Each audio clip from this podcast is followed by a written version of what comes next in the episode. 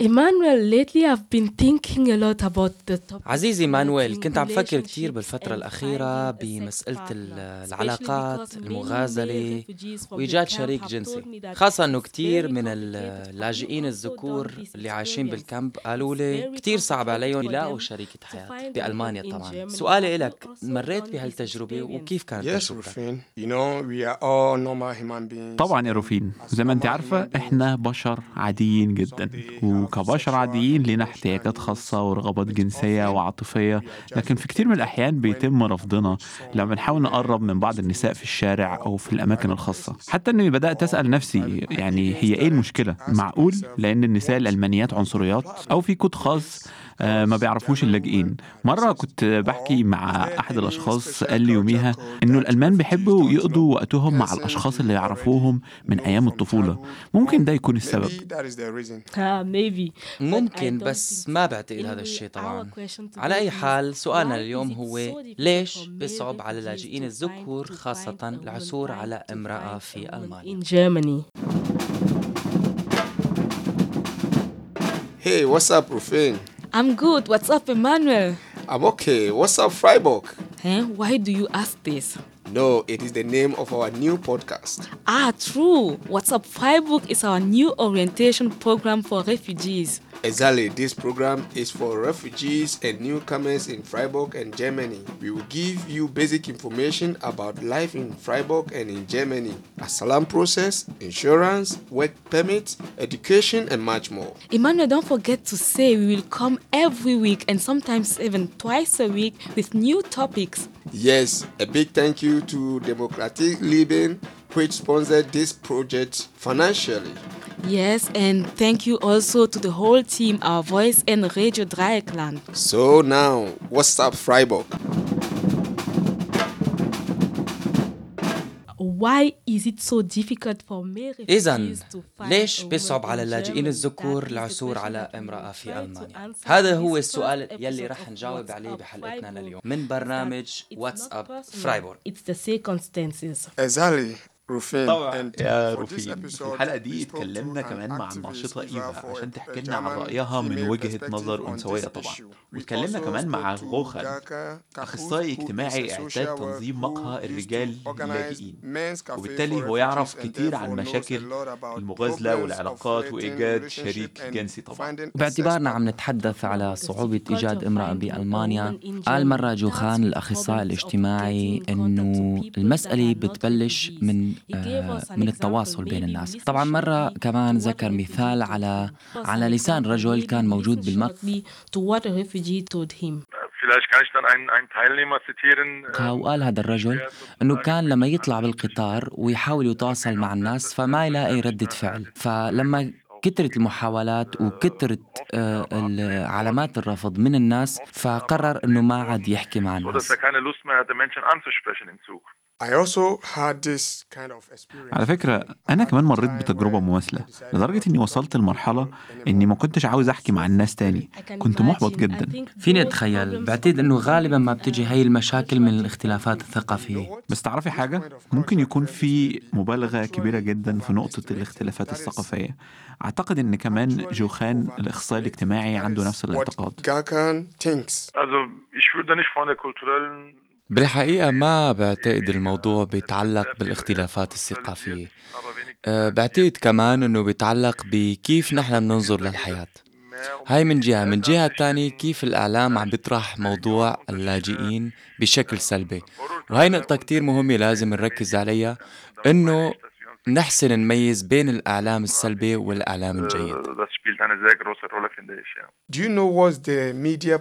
refugees? تعرفي إيه هي مشكلة الإعلام اللي كان بيتكلم عنها جوخان مع اللاجئين؟ طبعا كان عم بيحكي عن الصورة النمطية اللي بتنتشر على وسائل الإعلام إنه الناس ما بتشوفك ال- على أنك شخص مسؤول عن تصرفاتك بل كجزء ومجموعة تسمى اللاجئين وغالبا ما بيوصف الإعلام هجرة اللاجئين بأنها موجة أو تيار بما يعني جماهير خطيرة ما فينك أو صعب السيطرة عليها. طبعا هذا منشوفه بشكل كبير لما الإعلام بيعرض صور للقوارب آه، لقوارب مزدحمة في البحر آه، أو صفوف لا نهاية لها من اللاجئين على الحدود. لذلك آه، بيميل الناس إلى النظر إلى اللاجئين على أنهم جزء من كتلة ليس بصفتهم أشخاص فرديين. آه في الحقيقة الموضوع ده صحيح جدا وعلى فكرة الناشطة إيفا كمان اتكلمت عن الموضوع ده. للأسف النقاش عن اللاجئين دائما محاط بالإجرام والمشاكل. للأسف كتير طبعا. آه، حتى الناس اللي ما بتأمن بهالشي بس عايش بدماغها بسبب الإعلام وتأثير الإعلام عليها. كمان نوه الأخصائي الاجتماعي غوخان عن الموضوع ده بشدة. طبعا لأنه مسألة اللجوء في وسائل الإعلام مرتبطة في الغالب بالعنف أو المشاكل. فبيبدأ الناس في رؤية مشاكل غير موجودة. ايمانويل لونو ايمانويل مثل ما بتعرف بعتقد إنه شيء واحد عم بيلعب دور كتير كبير بين العلاقة بالعلاقة بين الذكر والأنثى. هو الصورة النمطية العنصرية القديمة عن الأجنبي. يلي بيكون مفرط الجنس والخطير وبيتم تعزيز هاي الصورة من خلال قصص فردية إلى الإعلام الألماني عن اعتداءات جنسية قام فيها أو تورط فيها اللاجئين. أيوة الموضوع ده صح جدا وكمان إيفا حكت عن الموضوع ده. أكيد فينا نشوف كمان بوسائل الإعلام. على سبيل المثال لما تم اغتصاب بنت من قبل اللاجئين هنا في فرايبورغ تم تسليط الضوء على وضعهم بشكل كبير كتير. أو مثلا بعد ليلة رأس السنة بكولن. كان هناك آه كتير كمان حادثة صارت بشكل كبير وضوى عنا الإعلام بشكل كبير كتير. طبعا ما فينا نقول إنه هذا الشيء ما بيلعب دور كبير بالنسبة لي كمان. تعرف مانويل في كتير ناس ما بتآمن بهالصورة بس ما زالت أو ما زالت هاي الصورة عندها محل بدماغهم. لكن روفين في سؤال دايما بيجي في بالي. ويعني ما بيفرقنيش أبدا. هو أين نلتقي؟ تماما عزيزي مانويل هذا الموضوع كتير كتير كبير. آه مثلا اللاجئين اللي عايشين بال... بالكامب بفرايبورغ ما عندهم أي أي إمكانيات أو ما ما بيمتلكوا أي إمكانية لحتى يلتقوا بأشخاص آخرين. بالضبط. الموضوع كبير جدا. الناس بره اللي عايشين في ألمانيا بشكل عام بيلتقوا وبيقربوا من بعض عن طريق أصدقاء مشتركين. لكن بالنسبة لللاجئين اللي عايشين في الكامب الأمر صعب جدا. يعني ما عندهمش أصدقاء وصعب بالنسبة لهم إن هم يبنوا محيط اجتماعي خاص بيهم ولكل واحد فيهم. حتى الناس بألمانيا فينا تتعرف على ناس عن طريق مجال العمل. بس تخيل يعني هلأ مثلا اللاجئين اللي عايشين بالكامب بفرايبورغ بالتحديد غير مسموح لهم إنه يشتغلوا. كيف إنه يتم هذا الموضوع إنه التعرف على أشخاص لما بيكون آه الشخص أو اللاجئ اللي عاد بالكامب سكر عليه so Eva puts her finger on a real problem. There are not so many إيه أكيد يعني ما في كتير آه كتير مساحات آه يعني بيصير فيها هذا الاحتكاك بين الناس أو لحتى يكون ممكن. بما يخص هاي المسألة بي بيوصينا الأخصائي الاجتماعي جوخان إنه لازم على اللاجئ إنه يبحث عن الأماكن يلي فينه فيها يمارس هواياته ونشاطاته. هيك بيتيح له مقابلة الناس بجو أريح ومريح يعني في تسامح وفي أخذ وعطاء. الشيء المهم الكتير إنه ما لازم اللاجئين يفقدوا الأمل أو الشجاعة ولازم يستفادوا بشكل منيح من العروض والأحداث الاجتماعية اللي بتقدمها المدينة وإيجاد بيئة مناسبة لهم والتعرف على أشخاص لطيفين منفتحين على الجميع. Yes, but we all know صح. بس كلنا مع ذلك نعرف إن قد إيه الموضوع معقد. إذا كان اللاجئين بيعيشوا في مخيمات الوافدين فلازم ينتظروا مواجهة النقل بعد 18 شهر. ولأن كمان فرايبورغ ما بتقبلش بقاء اللاجئين في فرايبورغ فبعد النقل لازم يبدأوا حياتهم الاجتماعية من البداية من أول وجديد. وبالطبع فإن العيش في الكامب في فرايبورغ هنا بيخلي الاتصالات الاجتماعية مع السكان المحليين الموجودين صعبة جدا جدا. Very difficult. Äh, finanzielle طبعا أحد مشاكل هي المال. ما فينا اللاجئين دائما يعني يروحوا يتفسحوا أو يتحملوا التكاليف هي مثل العشاء أو الغداء أو إذا حابين يطلعوا مع رفقاتهم. حتى ما فينهم يحكوا بالموضوع لأنه الموضوع بالنسبة لهم مخجل. reden können, weil dieses Thema natürlich auch mit Scham behaftet ist. Rufin, I am just thinking about another point. أنا كمان بفكر في نقطة تانية بجانب مسألة المال وكل المواضيع ديت. إن الناس اللي عايشين في كامب في فرايبورج معزولين تماما. يعني هم ما يعرفوش يستقبلوا زوار أو حد يجي لهم المكان اللي هم ساكنين فيه؟ يعني ما بيحسوش إن هم في بيتهم. لدرجة إن هم كمان ما بيقدروش إن هم يطبخوا الأكل اللي هم عايزين ياكلوه. يعني بمنظور تاني هم أصلا مش أحرار لممارسة الحياة اللي هم هم حابين يعيشوها. حتى بأقل جودة ممكنة. يعني ما عندهمش حتى استقلالية. إزاي أصلا يقدروا يبقى عندهم علاقة كويسة مع الناس؟ That's a good point. And I think it is طبعا هاي النقطة كتير كتير مهمة عزيزي مانويل. يعني هلأ مثلا في أكيد كتير من الناشطين والناشطات أو خلينا نقول أنصار اللاجئين بيحاولوا يساعدوا اللاجئين لأنهم هن لاجئين مشان آه، يكون عندهم هيك معلومة عن المكان اللي ساكنين فيه أو المكان الجديد اللي عم بيعيشوا فيه. طبعا آه هذا الحكي يعني الحياة ما بتقتصر بس على أنه تقابل الناشطين والسياسيين هذا الشيء أكيد بتفهموه إنما هي بتتعدى الحياة على أنه تتعرف على ناس مثلك مثلهم تساعدهم يساعدوك تأسس معهم صداقة طويلة الأمد مثلا تطلع وتفوت معهم. ولذلك أنا بتفهم النقطة اللي عم تحكي فيها. هاي رح تكون مشكلة كتير كبيرة ولازم نلاقي لها حل أكيد. صراحة عندك حق. آه، إيفا كمان كانت بتصف الموضوع ده في حديثنا معها.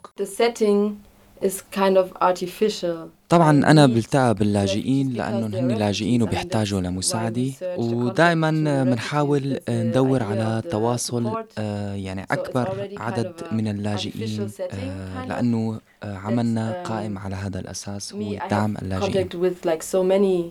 refugees and male refugees. And in this context, the relationship is already biased. The one who gets support طبعا بهذا السياق من العلاقات يعني بتكون العلاقات كثير محدودة يعني من مساعد للي بيطلب المساعدة يعني ف... فبيكون المسألة كثير معقدة. آه، بصراحة في الحالة ديت المغازلة مش مشهد خالص يعني لكنها بتحصل معظم الأوقات. يعني بالطبع لأن من الحالات النادرة اللي تقي فيها اللاجئين أصلا بأشخاص بل كثير منهم ما بيهتموش. إذا معناها العاملات الاجتماعية كثير بيتعرضوا للمغازلة وهالقصص هي بتحدث كثير ولأنها بتحدث كثير بتصير ممكن يعني بتظهر لك وأنه هي المسألة كثير عشوائية. طبعا ما بعتقد أنه الواحد بيحب الثاني آه، يتقرب منه بس لمجرد وجود مناسبة أو شيء. بشكل عام الناس بترغب لحتى حدا ينظر لها أو ينظر لها كإنسان ك يعني كإنسان كامل Uh, I have more contact with refugees because I'm uh, in an activist context I عندي uh, بشكل كبير اتصال مع اللاجئين. لأني طبعا ناشطة بهالمجال. يعني بقصد أنا كتير على تواصل مع اللاجئين لأني بحب ساعدهم وبالإضافة عندي اهتمام بهي القضية بالتحديد. الموضوع بالنسبة إلي مو مفاجأة إذا حصل أنه شخص يسأل عن رقمي بس ببادرني كتير من الأسئلة أنه شو نوع الاهتمام يلي عم بيقدمه هذا الشخص لإلي. عنده نفس الاهتمام تبعي عنده اهتمام فيني شخصيا أو فقط اهتمام لأن الشخص بالنسبة له كول لازم تكون امرأة لحتى هذا الشخص الشخص يعطيني اهتمام؟ يعني إيه؟ طبعا هي الأسئلة يعني والأفكار بتدور براسي دائما وبالطبع شعور غير مريح بالنسبة إلي. أنه ينظر إلي فقط لأني يعني امرأة وليس شخص أو إنسان. seen as a person but more like as, as, a, as a woman.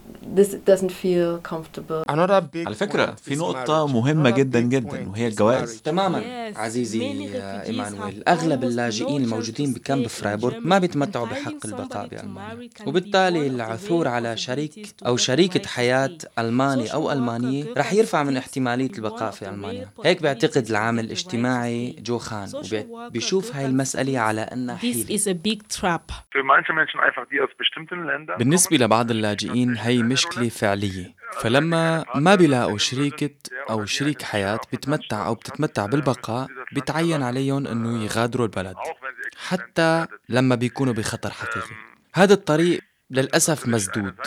قوانين اللجوء والهجرة تجبر الناس على هذا الطريق المسدود.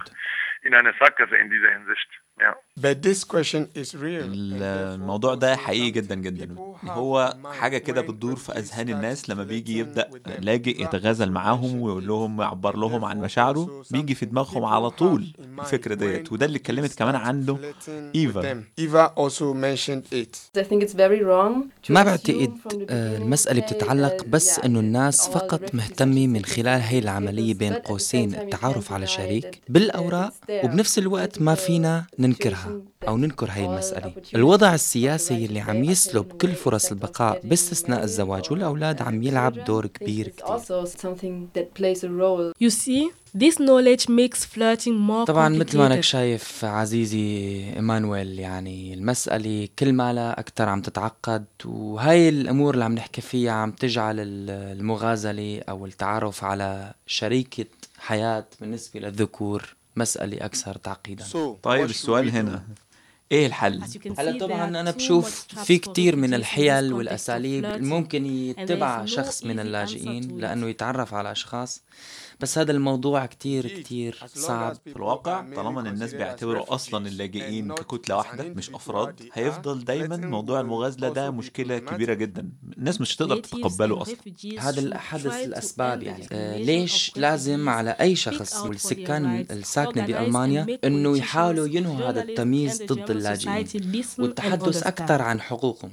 والتنظيم لهي لهي النقاشات اللي بتطالب بحقوق اللاجئين. وجعل الصحفيين والسياسيين في المجتمع الألماني إنه يستمعوا لهم do I mean أه لما بتسألني أه شو ممكن واحد يساوي ضد هي الظاهرة الخطيرة بالنسبة للمجتمع فأنا بشوف لازم بشكل دور الحديث عن الموضوع بصيغة نقدية وهادفة ولفت الانتباه لها بشكل كبير. طيب of أقول لك على حاجة؟ في رسالة لازم توصل لكل المجتمع. الألماني إن إحنا لازم نكون أكثر وعيا باحتياجات اللاجئين وحقوقهم. Aufenthaltsbestimmungen, يجب أنه Beschränkung تمنح durch السياسة تصاريح الإقامة وفقا لحقوق الإنسان. نحتاج إلى الإندماج بدلا من أن تكون مشاريع تكاملية ونحتاج إلى العمل على الصدمات العابرة للحدود وتاريخنا الاستعماري Emmanuel, I think that was a إيمانويل أنا بعتقد هذا? الاقتباس من كوخان كتير كتير حلو شلون بتشوفوا أنت؟ Yes, and I think we should work on it. بصراحة And بشوفه كويس جدا want إحنا to لازم نشتغل على الموضوع ده ويجب كمان على كل اللاجئين اللي عاوزين إن our هم يدخلوا. ويجوا معانا ويعبروا عن رأيهم في البرنامج معانا إن هو ينضموا في قسم راديو اللاجئين واللي اسمه Our Voice صوت من لا صوت له وهذا هو طبعا شعارنا وبنتمنى كل? شخص مثل ما قلت يدلي بصوته إذا ما كان عنده صوت. سلام سلام. My dear adoptive country, oceans and storms I crossed for my eyes to see. Wounded expectation, I crucified my dignity. I followed my heart without borders and left my mom with my brothers. My past brought me here. This is where it all begins. Years of fight, hearting, struggling, shouting, right. Is there some life, some hope for me in this land? Cause turning back is not an option. Every day requires for me to be stronger, to carry on, go beyond what I want, what I see, what I said I could not be. My mind is scattered all over the space and I'm desperately in need of a place to settle down. My dear adoptive country, when is the time for you to give me my right? What's up, Freiburg?